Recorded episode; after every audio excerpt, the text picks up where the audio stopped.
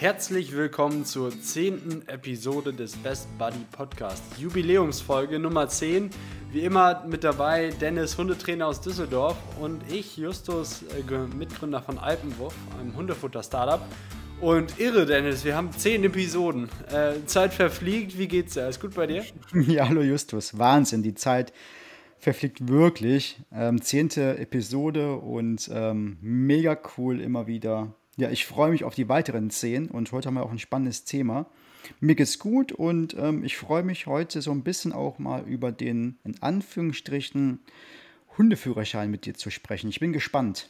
Hundertprozentig, ich auch. Ähm, ist ganz interessant eigentlich, weil wir knüpfen wieder am Anfang so ein bisschen weiter an, habe ich das Gefühl, weil in den ersten Episoden haben wir uns darüber unterhalten, so welcher Hund passt zu mir, wie muss ich oder was muss ich machen, wenn der Hund einzieht und sind dann immer weiter in die Hundeerziehung und Hundebildung und so weiter eingestiegen. Und jetzt steigen wir eigentlich wieder vorne ein, weil der Hundeführerschein ist ja was, was man eigentlich machen sollte, bevor der Hund einzieht oder wenn der Hund gerade eingezogen ist. Aber Hundeführerschein ist ja so ein ähm, Buzzword und ist ja irgendwie total, ähm, oder gibt viele Definitionen davon. Vielleicht könntest du da erstmal einen kurzen Hintergrund geben, Gibt es den Hundeführerschein per se überhaupt? Was gibt es vielleicht an wirklich rechtlich bindenden Grundlagen auch? Ähm, sag mal gerne, was, genau. was dein Stand da ist. Also, den sogenannten Hundeführerschein gibt es so in der Art und Weise nicht. Der ist nicht verpflichtend. Manche Vereine bieten den freiwillig an. Und inhaltlich ist es auch völlig unterschiedlich. Also auch von den Bundesländern her, da gibt es verschiedene Inhalte da es halt keine rechtliche Grundlage gibt, wie so ein Hundeführerschein auszusehen haben sollte. Ist natürlich die Frage, äh, perspektivisch sollte man so einen Hundeführerschein ins Leben rufen. Es gibt den sogenannten Sachkundenachweis und äh, dieser Sach Sachkundenachweis wird in einigen Bundesländern für alle Hunderassen ähm, verpflichtend gemacht. In anderen Bundesländern ist es halt nur für bestimmte Listenhunde ähm, verpflichtend. Da gibt es auch verschiedene verschiedene rechtliche Grundlagen. Aber zurück auf den Hundeführerschein. Nein, den gibt es so nicht. Und ich finde es spannend, darüber mit dir zu sprechen, Justus, ob es Sinn machen würde, so einen Hundeführerschein allgemein äh, verpflichtend zu machen und auch bundesländerübergreifend verpflichtend zu machen. Finde ich sehr spannend. Mhm. Okay, total interessant. Das heißt, das Erste, was ich mal mitnehmen sollte, ist, wenn ich überlege, mir einen Hund mit ins Haus zu holen, erstmal zu schauen, ist in meinem Bundesland das verpflichtend? Ist es ähm, für die Hunderasse, die ich auch anstrebe, verpflichtend? Ähm, genau. Oder muss ich es eben nicht machen? Ähm, das heißt, genau. ein ganz, ganz wichtiger Punkt an der Stelle. Und so wie du es sagst, ist es sinnvoll, das verpflichtend zu machen, höre ich so eine kleine Tendenz raus. Aber Was glaubst vorher, du, dass, dass du da eher positiv gestimmt bist. so wirkt ja. das zumindest. Ja. Ähm, aber, aber was mich, äh, vielleicht bevor wir das einmal angehen, ähm, so der klassische Inhalt, auch wenn es natürlich unterschiedlich ist noch, es gibt kein einheitliches, ähm, kein einheitliches Rahmenwerk, aber was sind so klassische Sachen, die da abgefragt werden, die du kennst bei einem Hundeführerschein, damit man sich da ein bisschen mehr darunter vorstellen kann? Ja, dann gibt es dann äh, oftmals so eine kleine theoretische Prüfung oder inhaltlich. So, da wird Kommunikation äh, angesprochen, Körpersprache des Hundes, Lernverhalten, was wir in der Folge zuvor hatten. Mm, und in der praktischen Prüfung, da geht es dann so um Grundgehorsam. Auch da ist es völlig unterschiedlich und das kann man auch dann natürlich nochmal hinterfragen, ob das so Sinn macht, tatsächlich so eine Prüfung abzulegen, je nachdem, was dort abgefragt wird. Und dann sind so Klassiker dass der Hund folgsam ist, dass der Hund ansprechbar ist, dass der Hund warten kann. So, und darunter fallen dann so wie Hörzeichen wie Sitz, Platz, gegebenenfalls das Bleib, warten können, Ansprechbarkeit, der Rückruf mit einem sogenannten Hier oder mit Pfiff oder halt auch ähm, das Folgen, an lockerer Leine zu laufen oder auch das Hörzeichen mit Fuß oder bei mir zu nutzen. So, und das sind so erstmal so ganz grundsätzliche, grundsätzliche Dinge, die dort abgefragt werden. Aber wie gesagt, das ist von Bundesland erstmal unterschiedlich und es ist eine freiwillige Sache. Das heißt, auch mhm. ich könnte sagen, ja, ich mache jetzt sowas und äh, frage dann äh, was ab, aber ohne jetzt irgendwelche rechtlichen Grundlagen. So, und ähm, aber dann wären wir schon so mitten im Thema, ob das, ob das Sinn macht. Ne? Und ähm, mhm. das ist so eine grundsätzliche Frage und ähm, möchtest du ein Ja oder Nein haben darauf? Ja, am liebsten. Das macht es am einfachsten. Oder, oder eher ja oder eher nein. Aber ähm, vielleicht noch als zu dem Punkt vorher, zu, zu den Inhalten. Das ist dann ja auch mhm. ein, ein, Thema, was man quasi nicht vorher macht, weil beim Auto, du machst den Führerschein und darfst dann Auto mhm. fahren. Ist mhm. beim Hundeführerschein, wie es jetzt gemacht wird, ja nicht so, sondern du hast deinen Hund und es ist eher so genau. eine Abschlussprüfung, wie sich das anhört, für, äh, für den Hundehalter nach der genau. Hundeschule. Genau. genau. Ähm, cool. Aber jetzt, jetzt zu deinem, zu deinem Highlight-Thema: Hundeführerschein verpflichtend, ja oder nein? Ein Wort Antwort. Wenn du so eine Ja-Nein-Antwort haben möchtest, ja. Jetzt also, bin ich gespannt, warum. Tenden, Tendenz ja.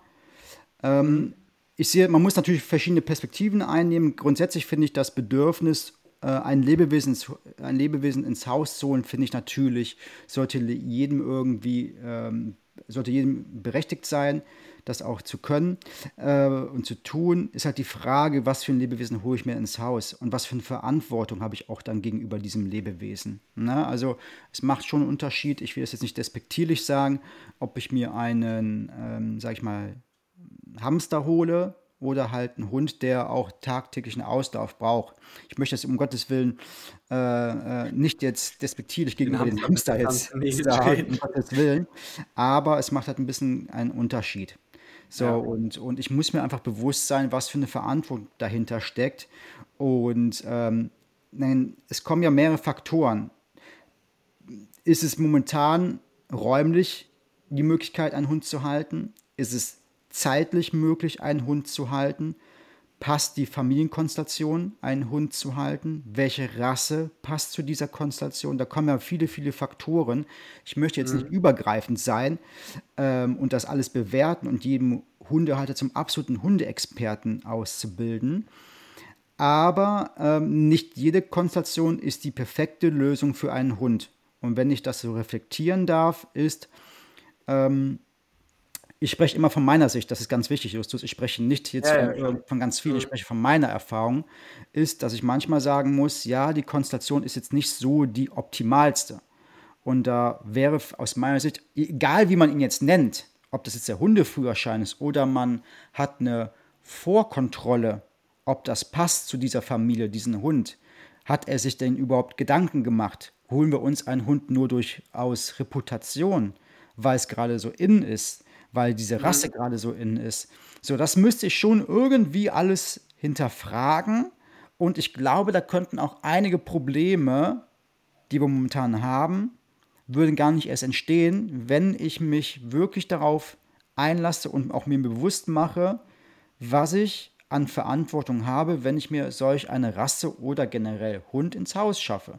Und deshalb, ich habe jetzt nicht die, die, die Lösung parat in dem Sinne, das müsste man mit mehreren Verbänden, mit Tierärzten, mit, mit anderen Hundetrainern kann man da wunderbar in Austausch gehen.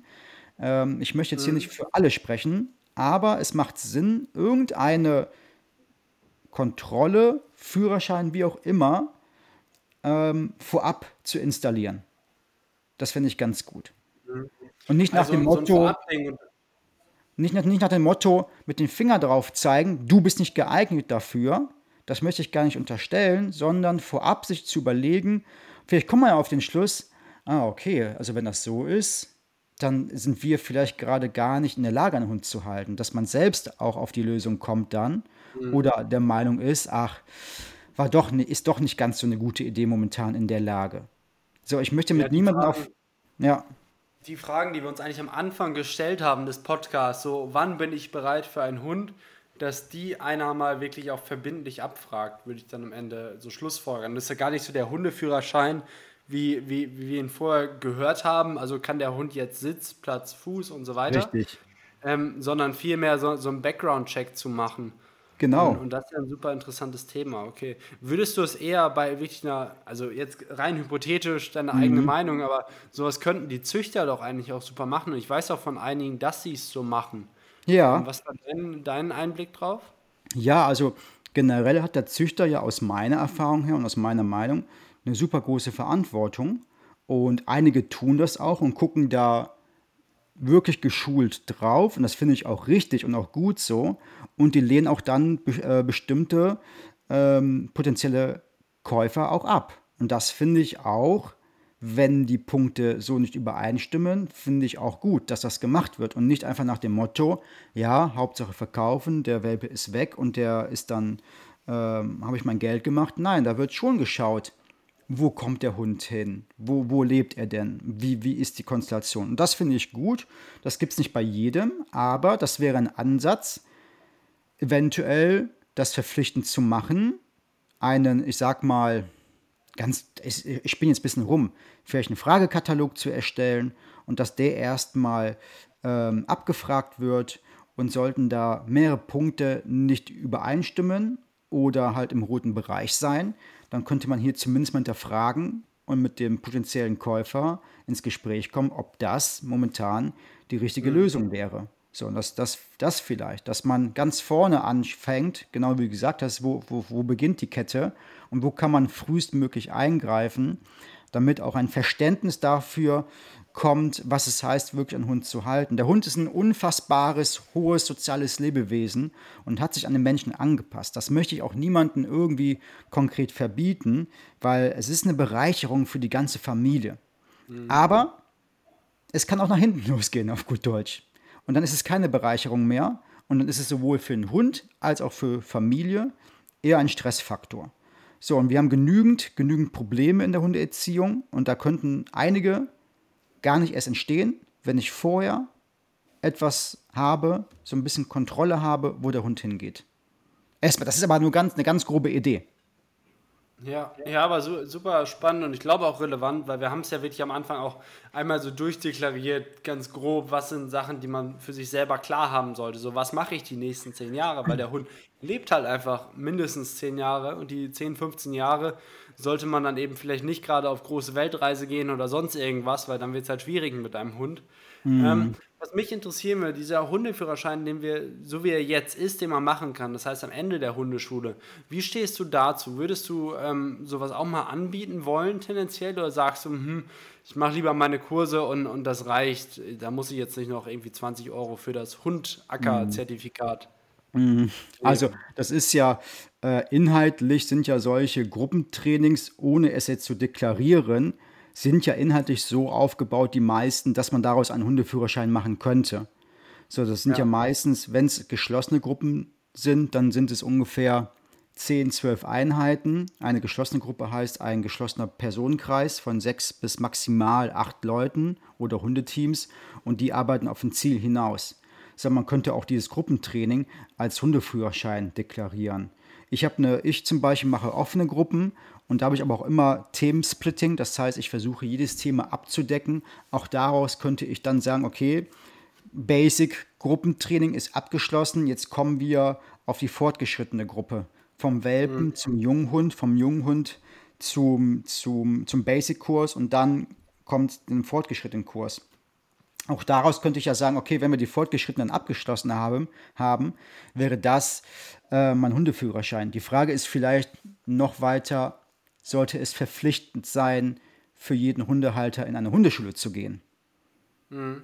Mal vielleicht gar nicht den Begriff Hundeführerschein, sondern wäre es, wäre es verpflichtend, sollte es verpflichtend sein, mit dem Hund zu einer Hundeschule zu gehen. Theoretisch klingt das schön, würde ich auch zustimmen. Jetzt ist die Frage natürlich, wie arbeiten die Hundeschulen natürlich auch wieder alle? So, und da gibt es auch kein richtig oder falsch von meiner Seite aus. Das sind alles Lernerfahrungen, das sind alles Learning by Doing, das sind alles eigene Erfahrungen, die man gemacht hat. Wo hat man die Ausbildung gemacht? Dann wären wir auch schon beim nächsten Thema. Ähm, Hundetrainer sein zu dürfen, braucht man ja ein, ein, ein Zertifikat beziehungsweise den sogenannten Elver. So, mhm. und auch da gibt es ja auch unterschiedliche Ausbildungsformate. Also es, du, du merkst, es gibt kein wirkliches Konzept, wie sowohl Hundetrainer als auch Hundehalter ähm, ausgebildet werden dürfen, sollten, können. Und das ist halt ein bisschen mhm. schwierig. Alles wird so ähm, eigenständig gemacht. Ähm, es ist klar, dass Hundetrainer den Elver brauchen, das ist klar, aber auch da gibt es auch nochmal inhaltliche Unterschiede je Bundesland. Da gibt es auch keine konkrete Anweisung oder keinen konkreten Ablauf. Ähm, ist, meines Erachtens gibt es, glaube ich, ich habe meine Ausbildung bei der IHK Düsseldorf gemacht. in Kooperation mit der IHK Potsdam. So, das sind, glaube ich, die einzigen Handwerkskammern, die dieses momentan äh, anbieten, auch wirklich staatlich anerkannt. Ansonsten gibt es ja viele Hundeschulen, die das anbieten, beziehungsweise die Ausbildung anbieten, heißt aber noch lange nicht, dass sie dann vom Veterinäramt quasi ähm, den Elver bekommen, weil das Veterinäramt sagt zum Beispiel, da fehlt uns ein bisschen an Inhalt, dann müsste man das nochmal nachholen. Auch das ist schwierig. Und nochmal zurück auf das Thema zurückzukommen jetzt, sollte man einen Hundeschulbesuch verpflichtend machen? Ach, schwierig die Frage. Grundsätzlich ja, weil der Hundehalter sich schon mit bestimmten Themen und Fragestellungen auseinandersetzen sollte. Jetzt ist die Frage natürlich, zu welcher Hundeschule geht dieser? So, und dann gibt es auch dann wieder verschiedene Meinungen. Der eine, der eine sagt, das ist die perfekte Hundeschule. Der eine hat eine schlechte Erfahrung mit dieser Hundeschule. Jetzt geht dieser, jetzt geht dieser Hundehalter zu dieser Hundeschule, macht schlechte Erfahrungen. So, das, ist, das ist super schwierig, da eine Einheit, Einheit zu bekommen.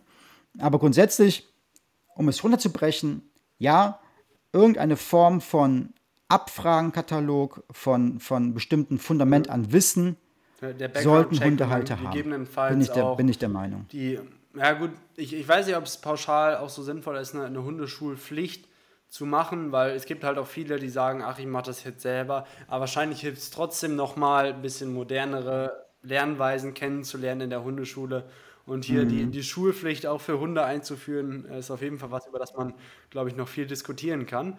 Ähm, mhm. Es gibt ja auch, Entschuldigung, Justus, es gibt ja auch wunderbare Konstellationen. Da ist tatsächlich, so wie du gerade sagtest, da ist gar keine Hundeschulpflicht ähm, ähm, nötig, weil diese Konstellation gerade der Hundehalter mit diesem Hund wunderbar passt und weil dieser Hundehalter mhm. Auch vielleicht jahrelange Erfahrung hat. Und da passt das wunderbar. So, und, und aus der reinen Praxis heraus, wie du schon sagtest, bräuchte dieser Mensch mit seinem Hund eventuell gar keine Hundeschule. So, es ist halt ein sehr, sehr schwieriges Thema, sehr, sehr schwierig, das dann einheitlich, also so einheitlich das zu, das zu machen. Ähm, aber wir sind ja dabei im Austausch und. und genau, ähm, aber heikles Thema. Ähm, Background-Check halte ich auf jeden Fall auch für sinnvoll. Und so ein bisschen der Ausblick für nächste Woche, da gehen wir wieder eher in den Alltag mit Hund rein. Und zwar geht es dann mal darum, wie lasse ich meinen Hund denn alleine zu Hause, ohne dass er meine ganze Bude auseinander nimmt. Und, und was sind Themen, um, um das ein bisschen äh, zu steuern. Dennis, hat wieder viel Spaß Thema. gemacht. Unsere Jubiläumsepisode schon wieder zu Ende. Spannendes Thema. Immer sehr schnell leben. Ja, total wild. Und ja, ich freue mich auch auf, auf weitere Szenen. Und Dennis, wir hören uns. Bis dann. Ciao, ciao. Wahnsinn. Ja, zehn Folgen. Ich freue mich. Genau. Justus, bis dann. Ciao.